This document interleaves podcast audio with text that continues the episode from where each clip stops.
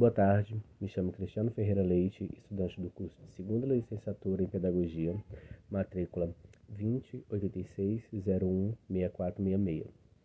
E hoje irei apresentar o plano de aula híbrido com o componente curricular principal a língua portuguesa, onde foi apresentado para os alunos do terceiro ano do ensino fundamental. E a aula chama-se Rodas de Leitura.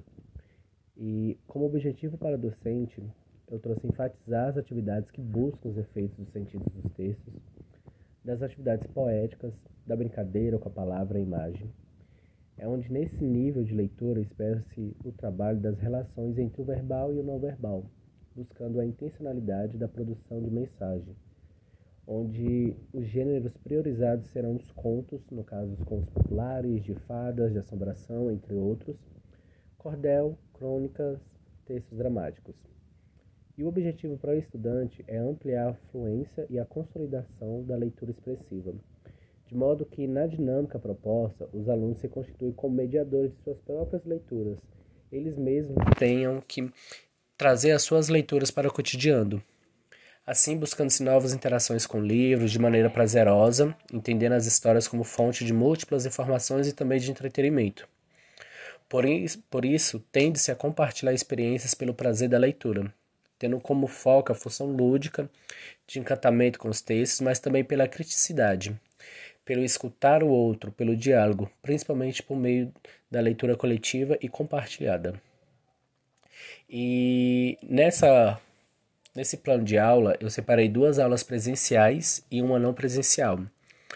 Onde a não presencial, é, eu passarei um link para os alunos assistirem em casa o filme O Pequeno Príncipe tendo em vista que a realidade de vários alunos é, são totalmente diferentes e nem todos esses alunos têm acesso à internet, é, em uma das aulas que eu não se, uma das aulas que não está separadas para essa atividade, eu irei separar um tempo no final delas para levar esses alunos que não têm acesso à internet para assistir na sala de vídeo o filme O Pequeno Príncipe, para eles não ficarem prejudicados durante a atividade.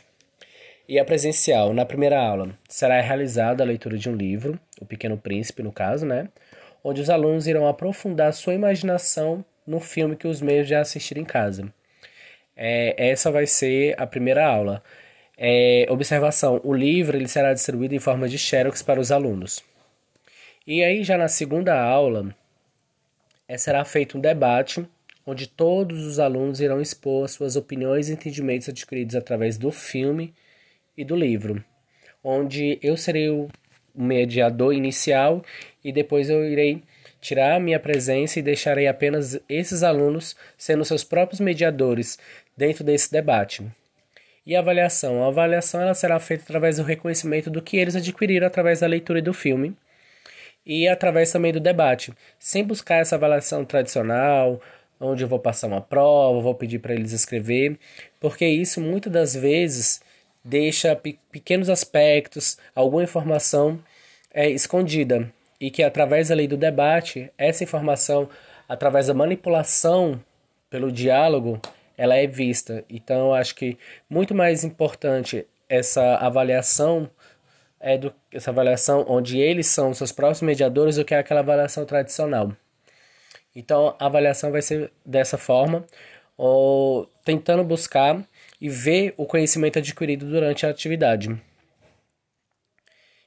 E muito obrigado, tenha uma boa tarde.